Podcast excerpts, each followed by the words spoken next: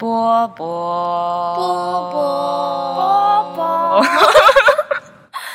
欢迎收听波波小电台。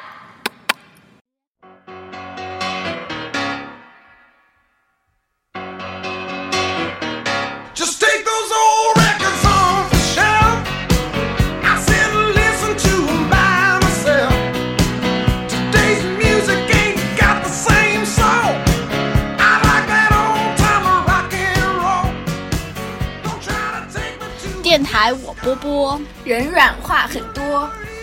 Hello，大家好，欢迎大家收听本期的波波小电台，我是宫田。然后今天我们要跟大家聊一个神奇的话题。你没有介绍我？对，我们有请一个。神奇的嘉宾来跟我们聊一个神奇的话题，因为这个神奇的嘉宾他已经好久都没有出现在我们的小电台之中了。上一次他来跟我们聊还是聊那个昆池岩，对吧？虽然我跟他日常有保持联系，然后这次在我们我听完了他，哦，我好像还没有听完，听了他精彩的职场各种撕逼大戏之后，决定让他来跟我们分享一下他的这半年的职场生涯。先先让他来做一下自我介绍吧。Hello，大家好，我是潘潘，好久不见啦！我不知道要说啥了，我最近就是 就是感觉日常真的很复杂，就是最近就是日常脱发的潘潘。自从虽然之前潘潘发量也很少，但是至少没有到用霸王防脱的地步，现在已经到了用霸王防脱的地步了。那因为这一期就是因为潘潘就是最近。就是工作半年嘛，就是感觉有很多心得体会想要跟我们分享，让他来跟我们聊聊他工作的这半年里面，就离开学校的这半年里面他的一些感受吧。呃，那从哪聊起？还是从你的职场撕逼大战聊起是吗？是的，我感觉这个会比较长。我们可以先把悬念提起来。潘潘从入职到现在，七月份入职到现在十一月份。他们的部门大概有一半的人要离职，然后 整个部门现在等到明年的三月份，整个部门就没有人了，就是 就是不是原来的那批人了。所以这其中到底是道德的沦丧，还是 人性的扭曲，还是潘潘潘误入了什么奇怪的传销组织呢？且听潘潘分解。你要从哪儿讲起啊？我听你讲吧。我不知道我要从哪儿讲起，太复杂了。我我可能需要列到 A B C D E 很多的人物，大家 最好记个笔记。你要拍个人物关系。你你最开始我感觉，其实我开感觉你最开始跟我说就是加班很忙，然后事儿很多，但其实还没有讲到什么，就是职场人际关系的一些变动啊，或各种什么勾心斗角什么的。是是你说从那个新的那个部门主管开始来吗？对，是的，还是从哪？就是从他。我想，我想是先问一下你，你的这个勾心斗角级别是小的部门级别，还是从上到下一条线的这种勾心斗角？从上到下一条线，全方位是吧？对，好，而且你讲，哎，而且我们都被迫卷进去了，感觉自己现在是个演员，要很会演，然后还被迫是个演员，对。然后还到大大大 boss 面前演呃演了一场哭戏，你吗？我们整个小组，所以你们一个组跑到大 boss 面前哭吗？对。我的天呐，你们到底上了个什么班？你们是上了个假班呢？所以我怎么感觉？彩哦，你你们，等一下，等一下，你等我捋一下。你们部门的人先跑到你们 leader 面前哭是吗？就是为了在你们 leader 面前就是过得轻松一点。然后你们整个部门的人加上 leader 又跑到了你们大 boss 面前哭是吗？这为什么被你这么一说很搞笑呢？我也觉得很搞笑，所以最后职场的生存法则是靠哭吗？不 对呀，对，不是你刚刚说的我们部门的到我们 leader 面前哭是什么意思啊？没懂。你不是说你们部门的几个，就是你们同期的几个，就是新入职的员工都被你们 leader 压迫无法，所以最后都在他面前痛哭流涕，最后他们都。对啊，除了你以外啊，然后他们从此以后工作量就得到了减轻，然后你就成为了那个最酷的仔，然后你就被逼得痛哭流涕，最后就找完 leader 哭完，又去找 HR 哭是吗？哎，是吗？哦，对，HR 是是，哎呦我去，被你这么一说，真的很搞笑。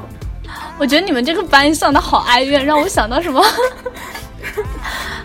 哎哎，霸道总裁玩里面可不是这么写的。不是，为什么被你一说，感觉错都在我们呢？就是很奇怪。没有没有没有没有没有，应该不是。怪怪我也不这是你们你们压力能那么大，那肯定也是公司整个体制有问题。嗯，是。那那你讲一讲意识不到这一点。对，那你来讲一讲公司的撕逼大战吧。好，就是先介绍一下大的环境，就是我是在一个某某呃算一点点知名的电商公司，然后大家可能应该都知道吧，就是这种电商的会节奏比较快，然后压力也挺大的，因为它会直接涉及到我要卖货，然后要赚钱，嗯，所以呢，其实整个公司的流动性都非常大。就我从七月份入职，然后到现在，就是我接触过工作中有交集的人走了，我算一算哈，一二三四四个，还有吗？好像哦，还有个五个，呃，已经走了五个人了。是，就是其实我接触到的就只是市场部那一块儿。哦，就顺带说一下，我是在市场部做市场策划。所以呢，就其实整个公司也会有问题啦。但是我本来以为，就是工作，反正我自己就是个小喽啰，自己做做做好自己的事情就好了，不会被扯进这种什么斗争里面去。结果真的是 千算万算，完全没有想到，你别千算万算了，就你的个性，你算个屁呀、就是你也完全没有想到，对我我也没有算过，但是就是我真的完全没有想到，我刚入职我就会感觉长见识了呢，就是，嗯，所以其实本来我们市场部是有一个有一个老总，就是市场算是市场总监在管吧，他是市场总监吗？我不知道有没有升，但是反正就是市场部的，呃呃老大对市场部的老大在管。然后我是在市场部下面的一个活动组，然后因为现在是小组制的，它这这个整个公司，然后活动组我们自己我自己有一个直系的 leader，就是我们的小组长。我要取代号嘛？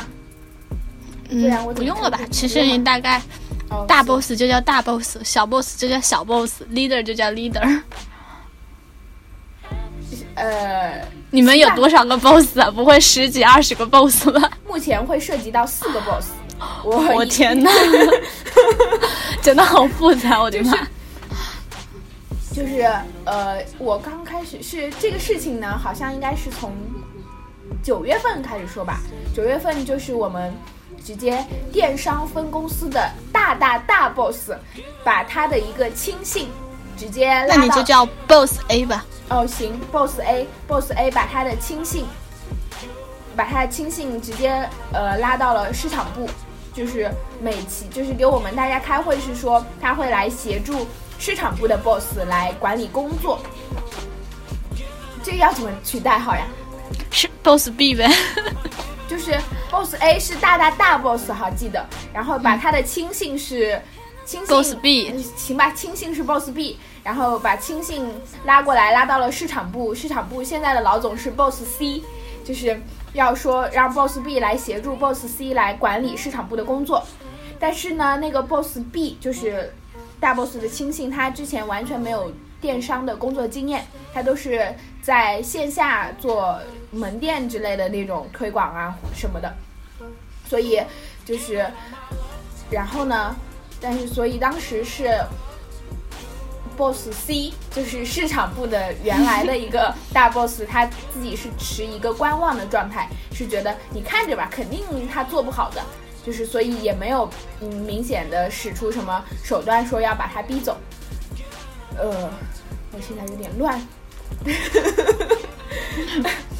斗争是从什么时候开始的呢？斗争是从就是其实那个刚来的就是 boss B 就是亲信亲信 B，我叫亲信 B 吧。亲信 B 他其实刚来的一个月，他完全没有做任何事情，完全没有插手原来市场部的任何事情，也没有说呃来干扰我们的工作或者什么。然后待满了一个月之后，他就开始就是大刀阔斧的行动。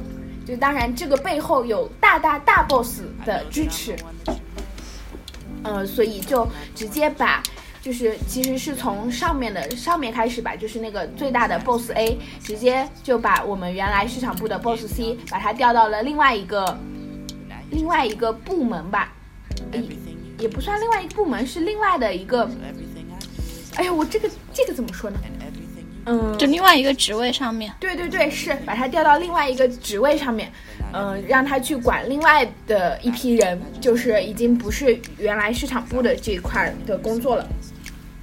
然后让直接把他的亲信 B 把他拉过来，让他直接管理原来市场部的事情。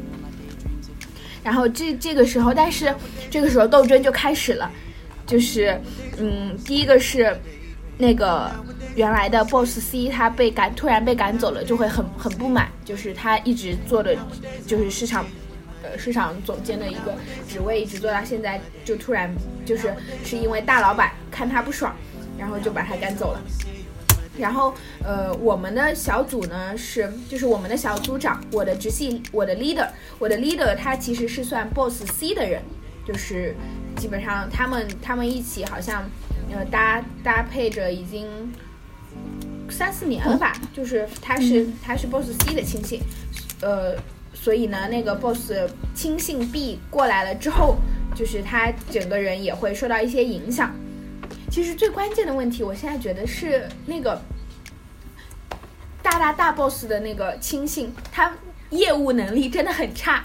就是他之前他没有任何做电商的经验，所以他管不好下面的人，下面的人不服他，就是他没有那个能力压制下面的人。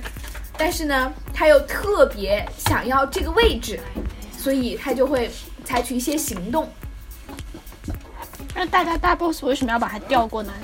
因为大大大 boss 觉得我们原来的那个市场部的 boss 不给力，就是没做出什么东西来，所以不喜欢他了，然后就把他调走了。那那他的这个亲信什么都不懂就能做出事情来吗？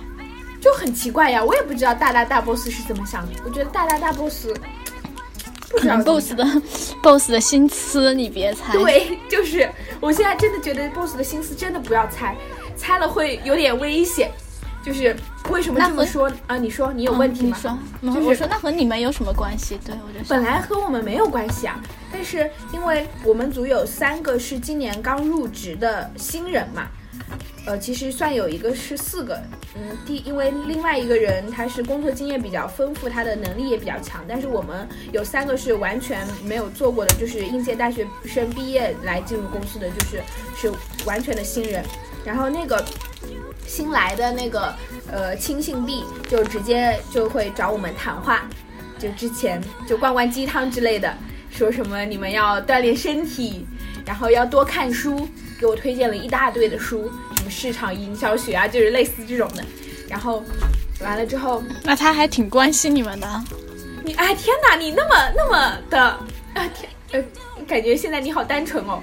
那个他的动作很明显，他就是在拉拢我们呀。就是他改变不了原有的，就是他改变不了我的 leader，因为我的 leader 是原来的 boss 的原来市场部 boss 的人，然后他自己的能力不行，也不能让其他的我们组其他两个经验比较丰富的人，呃呃，就是听他的，所以他只能从我们这种小萌新着手啊，就是他需要有他刚开始刚刚来到这个市场部，他需要拉直他自己的势力。但你们也没有什么用啊！你们有什么用？至少站在他边身边会 显得他势力比较大吧，就是显得他还是在这个里面受欢迎的吧。然后其实，哎，我我真的没有想，我刚开始对那个新来的那个亲信币也没什么感觉，反正他每次找我们都是聊一聊鸡汤的东西，然后我也不知道他是真心的还是假意的，但是他真心假意其实对我也没有影响。所以就反正他说他的我就听着，然后，但是关键是后来我们的 leader 把我们全都拉进去这个斗争了。我们 leader 直接就是开会的时候就把我们划划分到了他的那一派。就是其实这个里面就是撇开大大大 boss 不谈的话，这里面有三派势力，就是一个是原来的市场部的老总 boss C，然后一个是亲信，就是刚来的那个呃亲信 B，然后还有就是我的 leader。其实他们三个都在争那个位置。就是我的 leader，因为已经在这个公司待了四年还是五年了，但是他一直上不去，就是升不了职位。然后他，但是他非常想做市场总监的这个职位，所以他其实也在争夺这个职位。就是他开会的时候，就直接把我们全都拉拢到他那一派了，都每次开会都跟我们讲。就开是那种私下开小会，其实我特别不是很喜欢他这种行为，就是私下开小会，就是讲我们要怎么对付那个新来的 boss，嗯，新来的 boss B，然后同时也会美其名曰说我们要怎么帮 boss C，呃，维持一下他的地位啊什么的那种。但是其实，其实我这些我原来我都没看出来，但是是呃有那个我们另一个工作经验比较丰富的。同事他讲的，然后而且后来他表现的其实挺明显的了。他说他要去直接找大 boss 来汇报工作。他说他要把整个我们现在的活动组摘出去，就也不需要听那个 boss B 的管理。然后所以这个其实话说到这里，他的意图就很明显了，我都看出来了。所以，哎，就很复杂。我 这么说能听懂吗？能听懂，但我觉得这个是不是你们，我也不知道，就是。感觉不知道是哪儿的问题，我也不知道是哪儿的问题。嗯，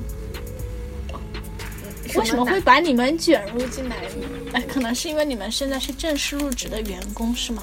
对，也是吧。然后关键是，但是我觉得听你讲你们 leader，我感觉他就不是一个当 leader 的料啊。哎，这样是有点怪。我是觉得他当 leader 当的不是很好，但是他吧，他现在完全不做任何业务性的工作，他都在管我们。就是我们所有做的东西，他去审核提意见就好了，他自己没什么，他自己不做事儿的。嗯，但是就是，但是因为他需要把我们扯进来，就是因为有的时候那个新来的 boss B 会直接找我们来给我们派活，就是这儿有一个什么呃对接的事情你要去跟进一下，或者这儿有一个什么什么你要去做一下，然后但是。关键是我们也是职场新人，就是也不太知道这个具体的流程，呃，所以就是反正大家都是领导，如果让我做的话，肯定得做。但是我们 leader 就直接会把我们划分到他的那个阵营里面，他去说说，如果他这样做的话，你们到时候直接跟我说，我去找他，呃，对接。就是他说，因为我们的 leader 是我们的直系 leader，所有的工作安排都是他安排的。就是说，即使是上一级的那个呃 boss B，他没有权利来要求我们做这些事情，就是他会把我们直接摘出去，我就是可能会显得他这边的人多一点吧。搞不懂，哎，我怎么觉得你们公司要完呢？我也觉得要完了，天天都在搞什么呀？就感觉就啊就这样，大家都无心工作吧？感觉都在对那阵子在忙着这一种内斗。那阵子他确实挺无心工作的，结果后来斗志昂扬了起来，把我们逼死了，就是这样子的。然后结果现在他自己暴露的太多，被大大 boss 赶走了。哎呦，我好像提前泄露了结局，其实中间还有很多。那你先讲中间的吧。就是，就是，其实我觉得我的直系 leader 有一个最大的问题，就是他他业务能力非常好了，他专业专业的能力非常厉害，但是关键是他是那种会他去揣揣度你别人的心思，他不光是揣度我们这种新人的心思，然后他也就会猜。大老板的心思，然后他猜完之后，他就会认定他猜的是对的，然后他会去采取一些相应的行动。就其实我觉得这是，比如呢，你举个例子，什么叫他猜？就是他之前跟我们私底下开小会的时候，他一直说，呃，我们的大大大 boss 就是整个分公司的老总，他对我们市场部是有意见的，他觉得我们，呃，而且尤其是对我们的活动组。因为他是他觉得我们整个活动组都表现的太清高了，就是不屑于参加公司的任何活动啊，然后也跟其他的部门有距离有隔阂，然后，嗯，当时就是有一个，当时那个 boss A 就是大大大 boss 找了一个找了我们组的，就是也是一个刚来的，但是他是之前那个工作经验很丰富的一个同事谈话。然后当时那个同事因为性格比较直，然后顶撞了几句那个大 boss，就是顶撞了一下。就他觉得，呃，因为他也不认可新来的 boss B，他会就他就直接问那个 boss 大 boss 说，你直接把这个专业能力不是很好的人调过来是什么意思？然后，然后就是可能，呃，大会给大 boss 一些感觉好像不太好的感觉吧。然后后来那个大 boss 在私底下就是跟 boss。Boss B 和 boss C，然后还有一些其他的 boss 们吃饭的时候有提到，说感觉活动组最近好像就是风气不太好啊，就刚来的一个新人就被带偏了。然后这个这番话呢，我具体我不知道具体的是是不是这样说的，但是听我们 leader 传达的意思就是这样，就是这番话呢被被那个 boss B，就是原来的市场部的老总传达了，传达给我们 leader 了。然后我们 leader 知道了这个这个信息之后呢，就开始思索对策。就首先第一步，就拉着那个他觉得冲撞了大 boss 的人去给他道歉，就是先服个软，说那天因为那阵子什么压力有点大，然后呃，所以嗯情绪有点不稳定，说要道歉。道完歉之后，他 就是开小会的时候，他跟我们说的。道完歉之后，他就决定说要去呃摸清楚大 boss 的底线，他究竟是想干什么。然后，但是他整个就是很不直接，说的特别委婉。他说他是以那种什么，我们组想就是我们整个小组想邀请您呃去吃个饭，就是这种呃私下里的那个活动哈，说邀请您吃个饭，然后聊一聊最近大家的一些工作困惑，就是说这种东西。然后，然后大 boss 去了吗？没有，后来饭没有吃成，因为大 boss 比较忙。然后后来就他们就直接在大 boss 的办公室里聊的，呃，然后其实具体聊什么我不知道，但是聊完之后他出来给我们传递的信息就是说什么大 boss 希望我们组能够更活跃一点，然后更加积极的参加公司的活动什么什么的。嗯，但是据我旁就是其他的就是那个去被拉过去道歉的那个同事说，就是他当时在跟大 boss 聊天的时候，就非常的怎么说呢？不直接，就是大 boss 问他什么，他都会很委婉的说，我们就是我们没有什么要跟您说的呀，我们就是来想跟您聊一聊天，来拉近一下距离什么的，都是在用这种很很。感觉很好听的一些话，在回避大 boss 的问题，因为就是你下面的小组长，你突然去找大 boss 聊天，大 boss 肯定会觉得奇怪，你今天找我来究竟是要干什么？然后，但是我们的 leader 就是死也不说他要干什么，他就很很很不直接，呃，然后最后最后具体反正具体聊的情况我也不知道了，但是他最后出来之后，他就会他就逼着我把我们全组。怼在十一怼到十一点再加班，然后去各种集团什么晨会的宣贯啊什么的这种，还要保持说让大 boss 看到我们我们组又活跃起来啊什么的这种，就是他的行动。然后结果，嗯，但是其实我感觉他可能，我自己觉得他可能揣测过度了，就是他会想的太多了，他把别人想的很复杂，然后又嗯。就揣测的自可能也偏离了，但是自己就觉得人家就是这么想的，然后去采取一些行动就很奇怪，奇怪，对，怪怪的。嗯，我觉得其实我觉得你们也没有说职场撕逼大戏有那么复杂。现在你描述的这整个里面，嗯，从你们派下来的那个新信 B 到你们市场部原来的总监 C，其实他们都没有什么很明确或者很实质性的举动。可能是因为有啊，有吗？我的 leader 现在被弄走了呀。不是，我觉得就是感觉这整，但是他们的举动我我看不到，关键是，那倒也是。但我就觉得听你这个描述里面，我感觉就是你们的 leader，就是就是感觉他的心思不在工作上面，就都在各种乱七八糟的人际关系上面。我我听，反正我听完就感觉就是这样的感觉。我也搞不懂。然后，所以我觉得其实他这样的话，你整个氛围就是有问题的，就是你从来没有说你们组怎么样去设定一个目标，去完成你们的目标，完成你们的 KPI，或者怎么样去把你们的工作做得更好。他今天看到，就他揣度今天领导是这么想的，他就这样做；他揣度明天领导是那样想的，他就开始那样做。我感觉这这就很有问题啊，就是在揣度领导的心思吧。嗯。但是其实最后有有有有，就是其实我我现在能看到的是那个 boss B，他把直接把我的 leader 给搞走了呀。但是他搞走了，其实他搞走的借口是，呃，手段是是我们 leader 的考勤问题，他是直接从就是人资那边把他搞走的，就是说。呃，我们因为我们 leader，我之前有跟你讲过，我们 leader 是属于 那种 上午不来上班，然后中午十二点多才来，完了之后下午歇一歇，三四点给反馈，然后晚上怼着大家加班的一个人，他的作息时间是这样子的。然后，所以他所有的那个，但是其实公司的话，作为一个公司，它有一些规章制度嘛，就是我们早上都是八点五十上班，然后打卡，呃，需要打卡，嗯。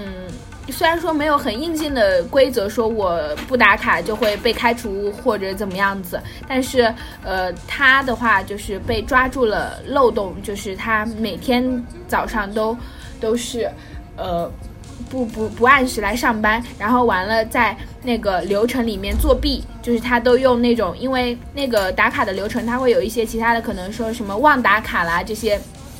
东西可以去呃申请嘛，就是呃他好像他每次早上不来公司，他都用的借口都是他忘打卡了，然后所以他整个流程上面他在那个系统里面显示流程上面并没有问题，但是呃那个亲信币就抓住了，就把他捅到了人资那边，说是就是他早上不来就是会有很大的问题，然后而且一直没有改善，呃人资找了他谈话谈了很多次，然后他也没有改变。然后就被抓住这个漏洞，然后就赶走了，说是感觉是对组织的一个在拖组织后腿啊什么的那种。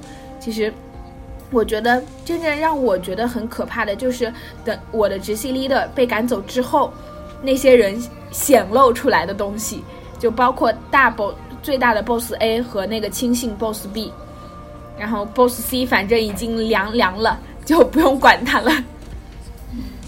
就是其实我们我们那个直系 leader 走了之后，我他是他是那天早上其实也很突然，就是直接人资的老总，就是呃管人力资源的老总直接找他谈话，谈完话那天他出来他就决定辞职走了，然后他晚上所以他是他是自己辞职的是吗？但是其实我听后来的，就是后来就是我们因为我们后来有去找大领导，然后也找其他的人嘛，就是其实感觉。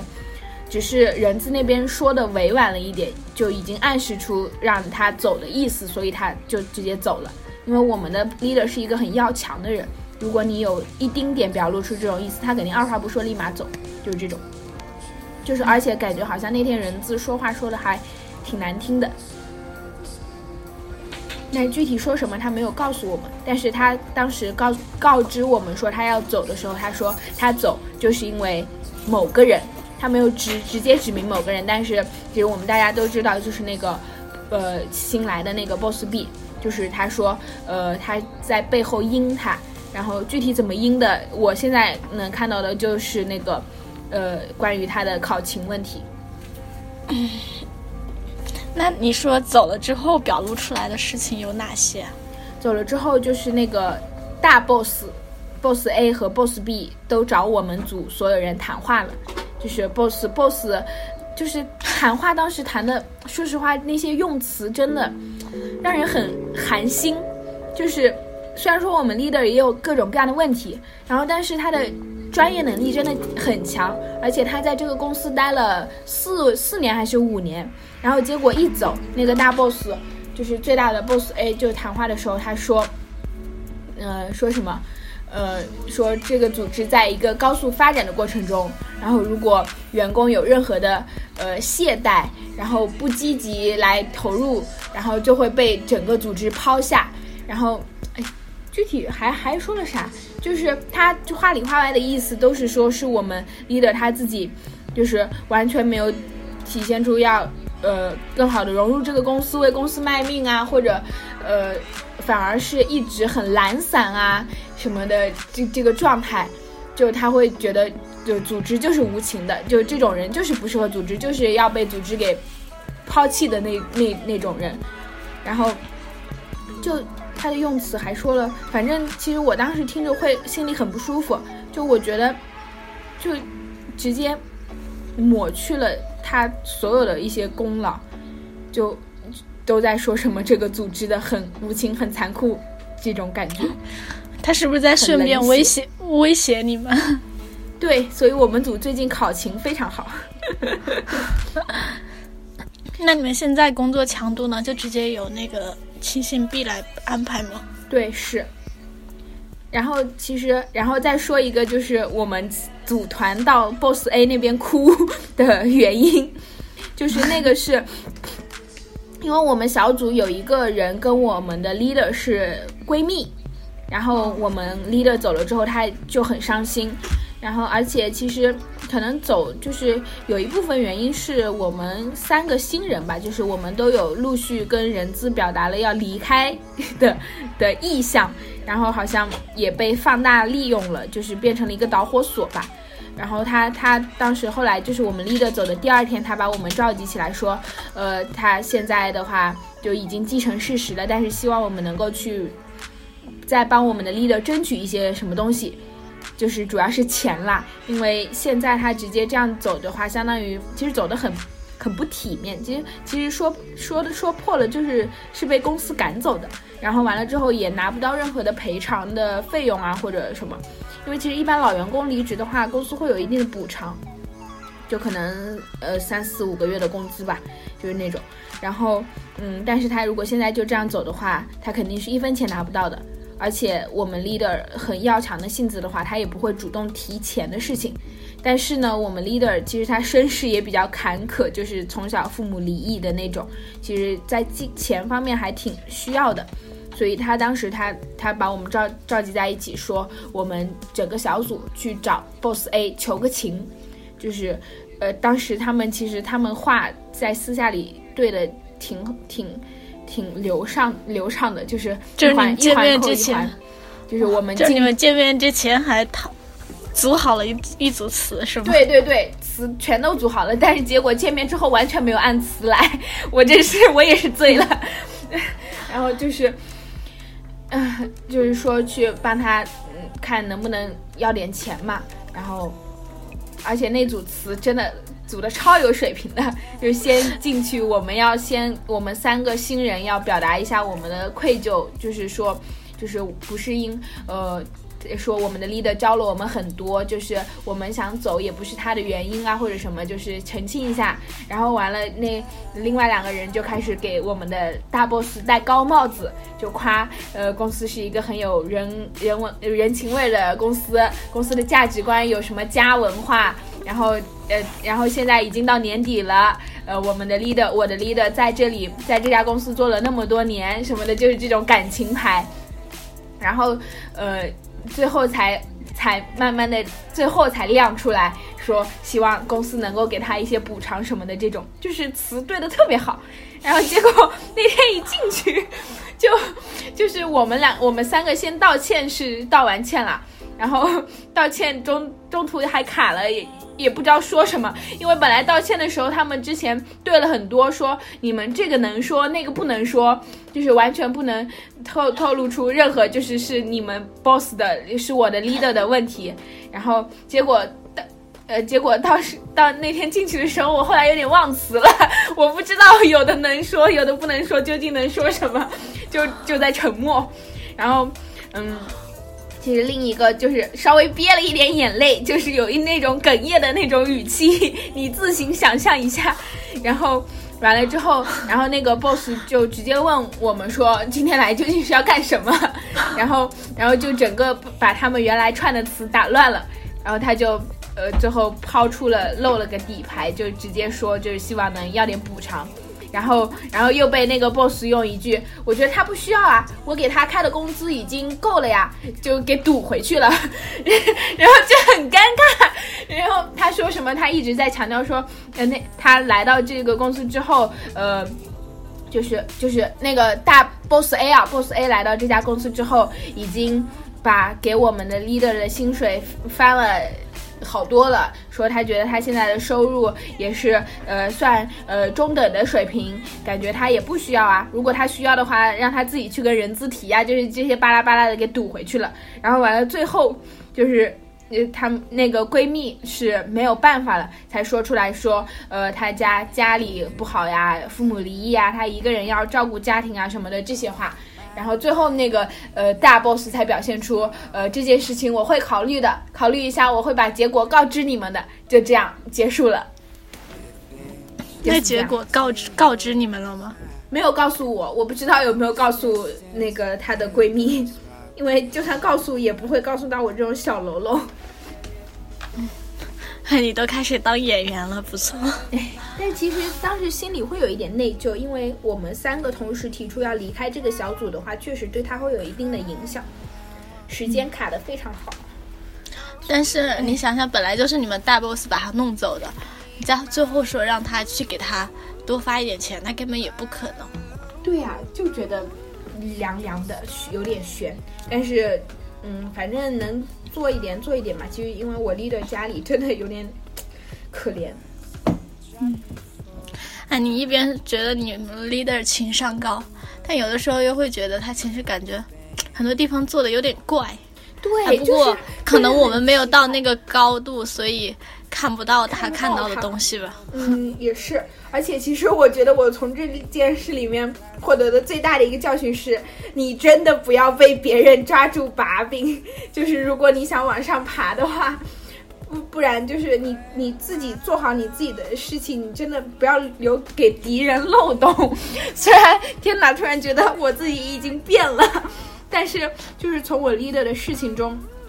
就是因为他的那个考勤就被放大了嘛，然后关键是人资找他谈话了，他还死都不改，然后所以就最后就被赶走了。我觉得如果你真的是一个很很精于算计的一个一心想要往上爬的一个职场的人的话，其实任何漏洞都不能留，这是真的。那你 leader 现在打算去哪里吗？还是在家先休息一段时间？他是打算在家先休息一段时间，然后年后的话去上海。嗯，哎，那你可以年后找完新工作跟他再约。我我不要，我拒绝，死都不要。你现在看到他就紧张是吗？就是其实我们作为下属的话，说实话对他感情是很复杂的，就是因为上下级的关系就会对他有点怕，因为而且他平时对我们要求也很高。就严特别特别严格，但是其实有的时候私下里的话，就会觉得还挺可怜的，而且尤其现在就这样被逼走了，嗯，而且有的时候其实他跟我们玩的也还可以吧，虽然是就是 虽然跟我不是一个世界的人，嘻嘻哈哈每天讲黄段子的那种，嗯，就是感情很复杂。不过我觉得你们这公司啊也是，但不过其实也许每个公司都有，只是你们公司，你们 leader 他这个人可能比较直爽，然后棱角也比较明显，所以才会把你们都卷进去。嗯，搞不懂，他我不觉得他直爽哎，他一点都不直爽，他有棱角倒是真的，而且他很有自己的个性。他如果直爽的话，我觉得他不会绕那么多绕弯子。就是当时，当时，而且，而且可能，真的不要随便去揣测老板的心思。就是我们，我们整个团队当时去找 boss A，就是，嗯谈话说想帮帮他要点钱的时候，那个那个 boss A 就直接说了，说在他呃，就是在之前，就我们 leader 拉着去拉着同事去道歉，说找他谈话，请他吃饭的那次之后。他就有这个想法了，就是有想把 leader 赶走的想法了。然后说，但是但是考勤的问题，结果就在那次吃饭之后，他就好了三天。然后后来又依旧是每天中午才来，然后所以一直到现在他就出手了。就我觉得可能当时去去突然说要请你吃个饭，然后聊聊天什么的，会让那种 boss 有一种不安全感吧。我现在突然觉得，好像职场上下级那种安全感会很重要，就是可能你你不要去做一些很危险的，会冲冲破那种安全感的一些事情，会觉得你这个人不可控，然后就会把你拿走逼走。天哪，我我觉得我变了哎，突然分析的头头是道了。什么叫安全感？为什么或者说会请他吃饭会让他觉得不安全？就是那天，其实他那个举动，我觉得他是很冒进的一个举动。就我的 leader 那天，他只是说他是说去请他吃饭嘛，最后饭没吃成，但是只是他请他吃饭只是一个借口，只是想去探探听大 boss 自己心里的一些想法，他是想去。了解这些事情，请他吃饭那些都是借口，我们不用不用关注在请他吃饭这件事情上。但是可能我是觉得，对于 boss 来说，嗯，你下面的一个人就是你又不是我的人，然后你突然想来窥探一下我的心思，我就会觉得有一种被冒犯的感觉呀。然后而且有一种你想干什么，你想窥看我的心思干什么，就是这种这种不安全的感觉吧，我自己推测哈。哎所以就说做人还是像我们这样好好做事儿就好了。对，就别想太真的好好做事情就好了。真的真的不要不要搞那些有的没的，真的，哎。嗯，可能你们 leader 可能也是真的想升职了吧？因为他毕竟在四五年一直没升上去嘛。但是他就算帮那个你们说之前那个 boss B 的话，他 boss 哦不是 boss B，boss C 的话，他也把那个位子占住了呀，他也升不上去啊。对啊。然后，所以现在不是正好是一个很好的点吗？就是 boss B 过来了，然后 boss C 走了，然后他自己专业能力又很够，然后他如果他是觉得可能会觉得他跟大 boss 搞好关系的话，他自己能上去吧？嗯。哎呀，好难哦！就是职场怎么这么难？就是对，就是其实我经历了这些事情之后，我会对职场产生那种怀疑。包括对人性的怀疑。其实我之前有时候也都在想，你说像一个部门里面，就是它往下，就是你越往上的职位，其实就是越少的。所以有的时候你在想，就是同，就比如说你的这个最底层的部门里面有三有四个小 leader，嗯，然后四个小 leader 往上升一层，可能只有两个分管的。boss，然后再往上面就只有一个 boss，所以你四个 leader 要争两个分管的 boss 的位置，两个分管的 boss 要争最后的那个中 boss 的位置。那我想，那一般的在这种竞争中输下来的人，他们都去哪里哪里了呢？有时候就会在想那个问题。所以其实，嗯，就是可能。就是职位上，哎，其实我们现在都是小喽啰，都到不了那个级别。其实有的时候，我觉得，就是你能不能升上去，真的好多东西都是机缘巧合的因素。如果你在体制内，没准还有一些什么你不知道的、看不到的潜规则的因素。所以，其实我感觉，是不是在正常的工作里面，你先把你自己的事情做好，你做出成就来了，就算你以后就是没有升上去，你好跳跳槽也好跳槽啊。是是。我也觉得，所以其实有的时候做好事情还是问题的关键吧。就最重要的就是，其实我真的觉得你做好事情就够了。就而且，我现在在想，说实话，对于我这种没有什么上进心的人来说，我也没有想升上去当管理层。但是你也不会想着，如果你工作一辈子都是最基层的员工啊。但是其实现在很多企业它是会分的，就是按专业的晋升的一条线和按管理能力晋升的一条线。就是如果你的专业能力很够的话，其实你的级别跟对相对应的管理层的什么经理什么的也是同等级别的。就我们公司是这样子。那我那我就不太了解了。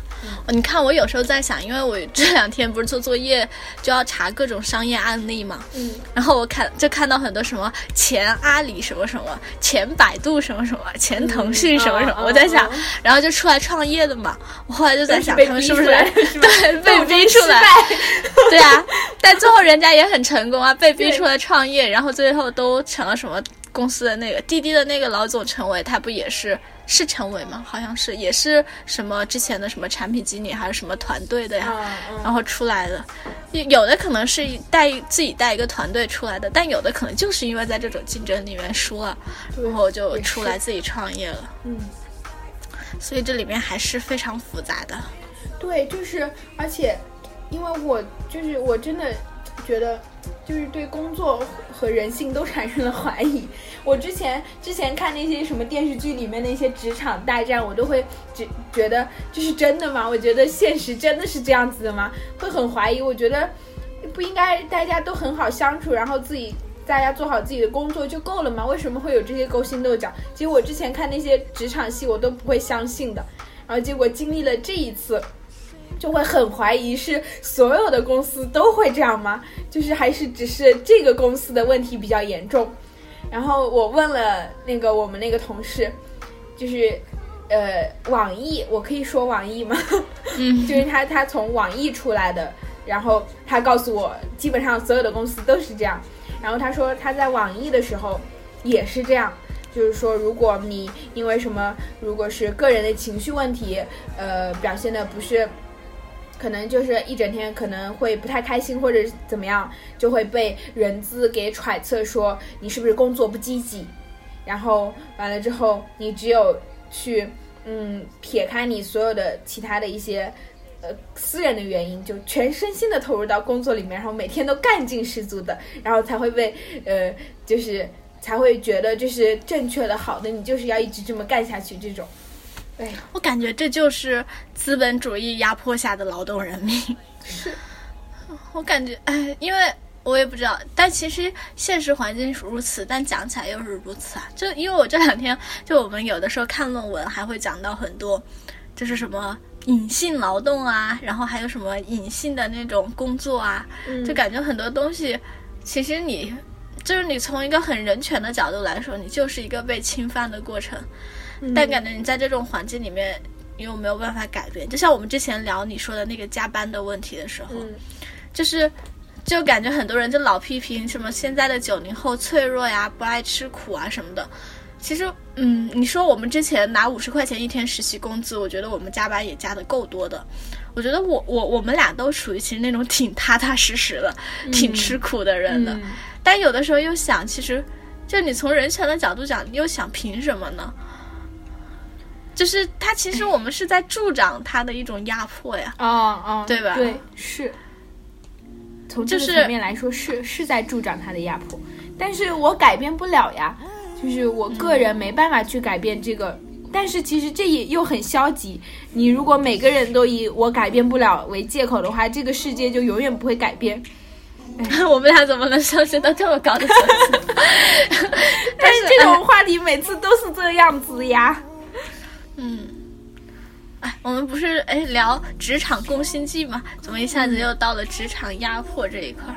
哎，先还是先接着你那个职场攻心计里面说吧。我觉得，呃，先不说就是关于工作压迫的问题，我是觉得职场之间的斗争肯定是会存在的嘛。就就而且就是越大的公司，它内部的其实分的部门就越多，部门和部门之间，它其实有时候就会有很明确的那种。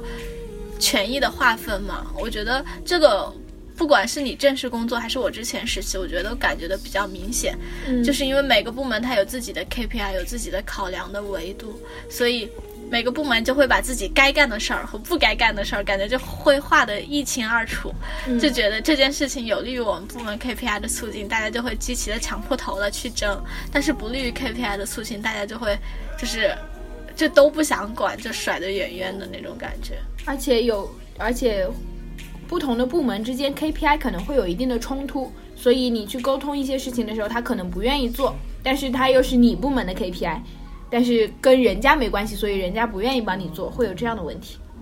对啊，所以其实很多东西，我觉得跟公司的整个的整体的管理的架构和企业的文化其实还是有很大的关系的。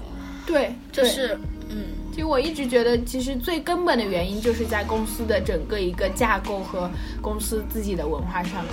其实你只要你那是呃那是根根的东西。对，就是如果你本来设计的各种部门之间就利益冲突本身就很大的话，那你公司本来就很容易出问题。但是如果你能够把整个公司各个部门架构很好，就是让公司内部的利益冲突首先小一点的话，那其实很多东西处理起来就畅快很多了。嗯嗯，感觉你见识很深刻。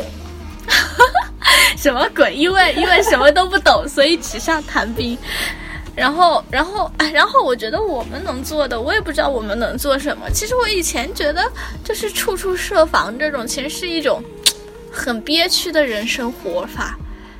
但感觉好像，对啊，就是你，你老是要想清楚哪句话该说，哪句话不该说。对，是的，是的，嗯。但是，嗯。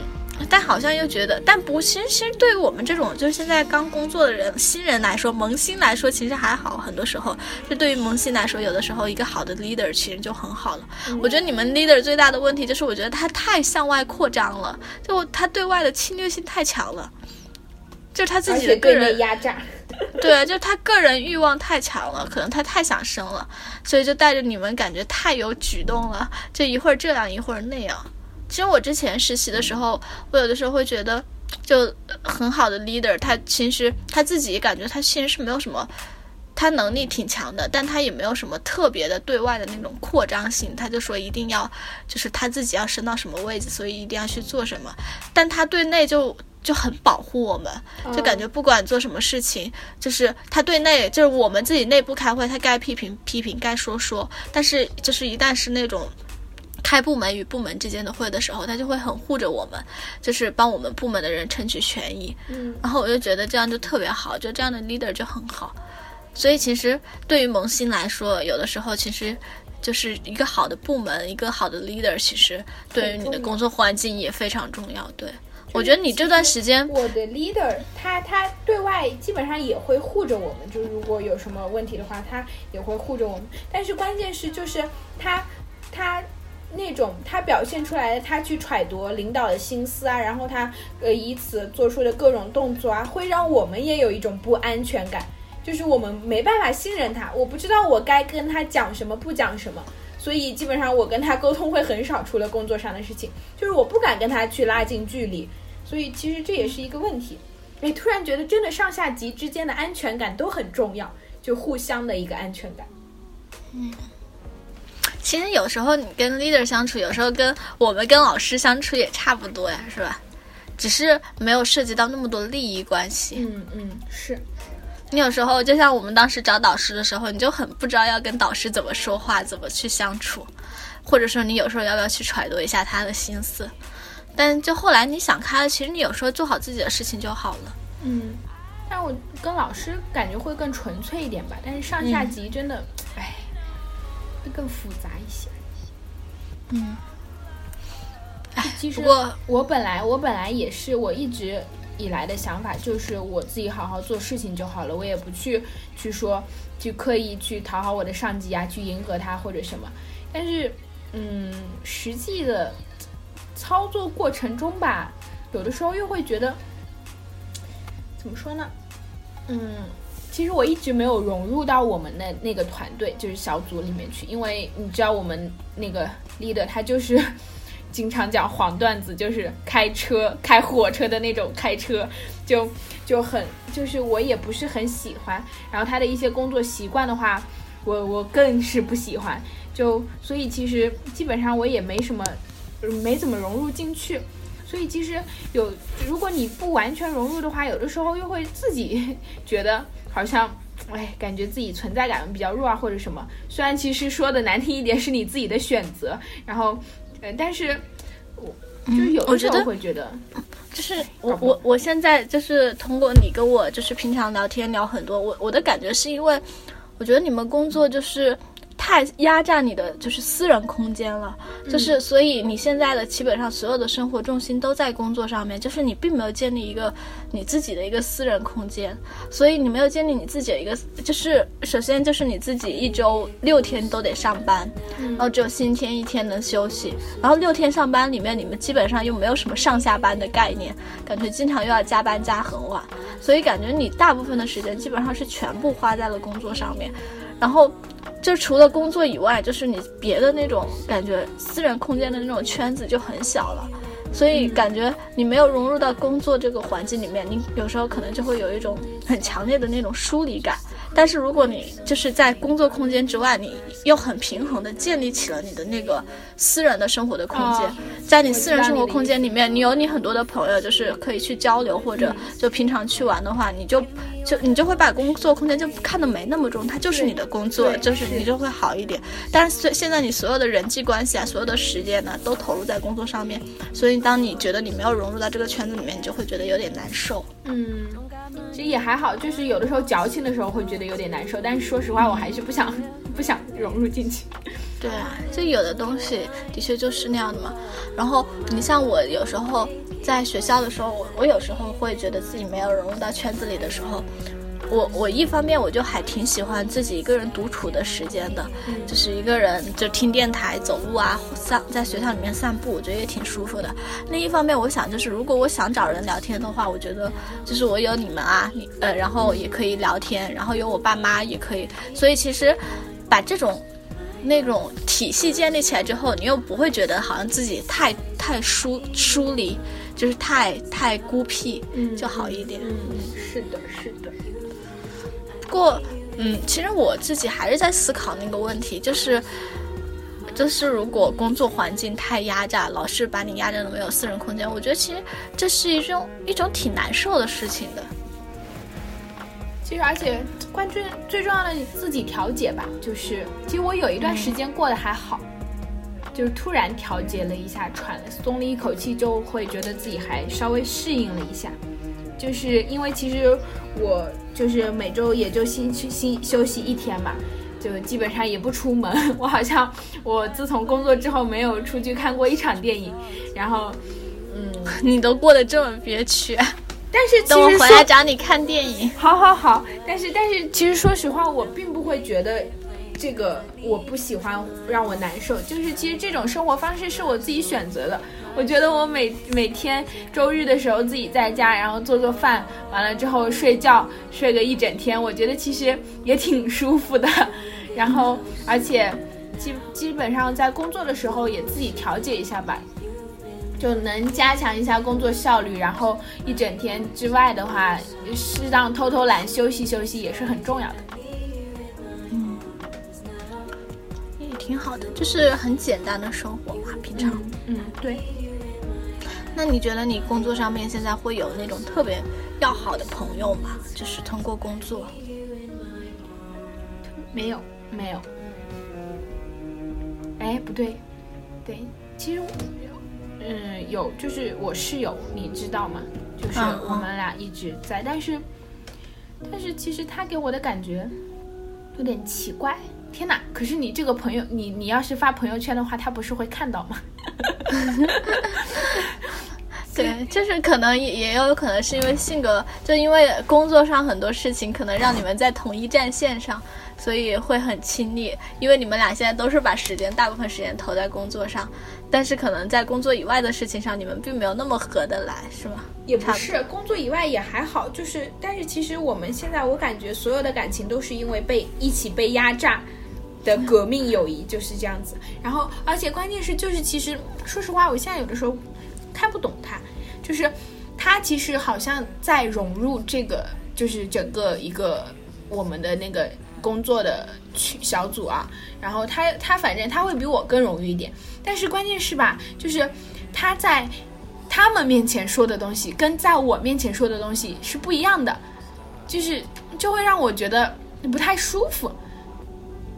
就是他可能他在人呃人家面前就呃，比如说这次对我们的 leader 离职，然后他就表现得很很伤心，然后就是一直在内疚说，如果我们不去提呃要调岗啊或者要离职的这些要求的话，他是不是不会走啊？然后一直在说我们的 leader 对我们真的很好啊，然后他还去找那个我们 leader 的闺蜜，就是现在还在的那个同事在聊天啊什么的那种，然后但是但是私下里的话，他又自己在说什么，在说就是嗯，我们也没说错啊立的就是有这些问题啊，就是他跟我私下里说的，就是在说这些，就所以就让我觉得不太舒服。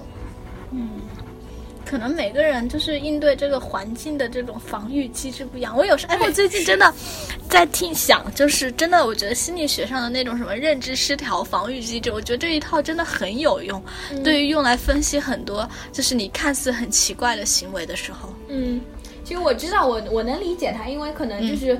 呃，他自他，而且其实我是觉得，其实人都是利己的，就是我会选择一个对我自己，我自己最舒服的一个处理方式，让我自己最舒服就可以了。对，所以他可能不会考虑别的东西。对，其实很多人选取的很多行为，它都是一种防御机制，嗯，就是也是为了让让自己好受一点。也许就是换一个角度想，也许他心里可能是真的内疚，但是他希望这样说能够让自己心里面不内疚。就是这样的一种感觉，嗯，就是每个人他会选择一个自己嗯合适的防御机制，很多行为其实可能都是一种自我防御吧，我我觉得。是是的，嗯，哇，反正我最近老觉得这一套还挺有用的，而且其实我现在觉得我的自我防御都是就是不说，就是我基本上不说。不融入不说话，我自己做事儿就好了，嗯，那那你最后聊一个，就是你觉得职场上。有找到男朋友的可能性吗？没有，很冷漠的回答。你们你们一个组有男同事吗？没有，没有。你们市场之前 来了一个，之前来了一个，那个男的特别脆，三天就走了，说受不了加班，自己身体不好。今天吗？三天就走了。之前有来过一个男的，三天就走。对，我现在女生都是。现在女生真是当汉子用。对，就是其实我通过这件事，我现在觉得其实很多时候可能女生会更坚韧一点。就是有的男的可能真的很脆，就是但是女生反而她的韧劲会足一点。关于职场上找男女朋友的这个事儿，呃，之前他们说我们公司的领导是鼓励这种事情的，就是人资的领导，就是他可能会鼓励办公室恋情。对对对对，他可能会觉得你。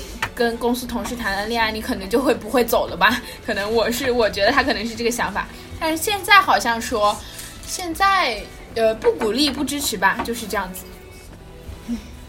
嗯，但是你们部门有男生吗？没有啊。哦，是现在又新调了一个市场部有几个，然后市场现在又新调了一个人。哇，那个新调的一个人就是我们只那个 boss B 的亲信。就那天大家一起出去吃了个饭，他明显很扒着 boss B，因为他是从别的部门调过来的，他是想调岗，然后他就把就是很在讨好，很明显的在讨好 boss B，然后是跟你们年纪差不多的吗？应该是吧，二十几岁。然后而且那次吃饭的时候，然后我也不知道他们聊得很奇怪，也有说到这个问题，然后说呃，因为大家都不熟悉嘛，有的时候就会在聊说。呃，是在呃武汉人吗？然后有没有呃女朋友啊什么的？然后那个人就我不知道他是什么情况，他直接回了一个还没有啊。然后不知道就是那个不知道那个他问那个 boss B 说不知道支不支持办公室恋情呀？能不能同组发展呀？然后我当时心里在翻白眼，我觉得他好奇怪，他干嘛问这种问题？好油腻是吧？对对对，就是这个词。职场的油腻，对呀，简直了。就而且说实话，我真的觉得这个公司没什么好找的。所以你现在怎么打算？就还是把这段时间工作完，年底辞职？对，直接年底辞职回家吧。嗯，然后年后开始找。呃，因为之前其实有接触一个上海的猎头，然后他说，其实呃不工作的时间最好不要超过三个月。他让我现在就可以开始看，然后。同时的话，就是反正还是到年后再说。嗯，有打算就好。嗯，不过这半年还是收获颇丰，至少长 是的，是的，至少掉了掉了头发，长了见识。是的，是的，是的。你真的是掉了头发，长了见识，还还用了霸王防脱。对哦，最后给大家推荐一下霸王防防脱的那个女士版，一定要是女士版啊，挺好用的，真的，而且很香。他没有给我们广告费，谢谢。嗯，好吧，那那我们要不就聊这样吧？可以呀。嗯，那那最后，哎，要怎么结束语啊？不知道。一个人说一句吧，你先说吧。嗯，就怎么说呢？其实我一直对工作还有一点理想主义的期待吧。呃，我希望大家呢都也能就是找到自己喜欢的工作，然后开开心心的做。然后即使找的工作不开心的话，就就尽量选择不是不是尽量选择让自己开心的方式吧。就是反正其实人生没有那么大不了啦，就一份工作而已。你要辞也就辞了，就是这样。工作还是有大不了的，跟钱有关呢。哎呦，还好啦，其实。嗯，那我那我就希望找到工作的愉愉快快的干，像我这样没找到工作的都找到一份自己满意的工作，然后不要对职场太失望。对，还是要相信，还是有好人的，要相信自己的运气，说不定有好人的。对，我觉得只能相信这一点了。嗯，好吧，那希望大家碰到的都是好人。对，做到了，做的事情都很开心。好，那我们就这样啦，拜拜，拜拜。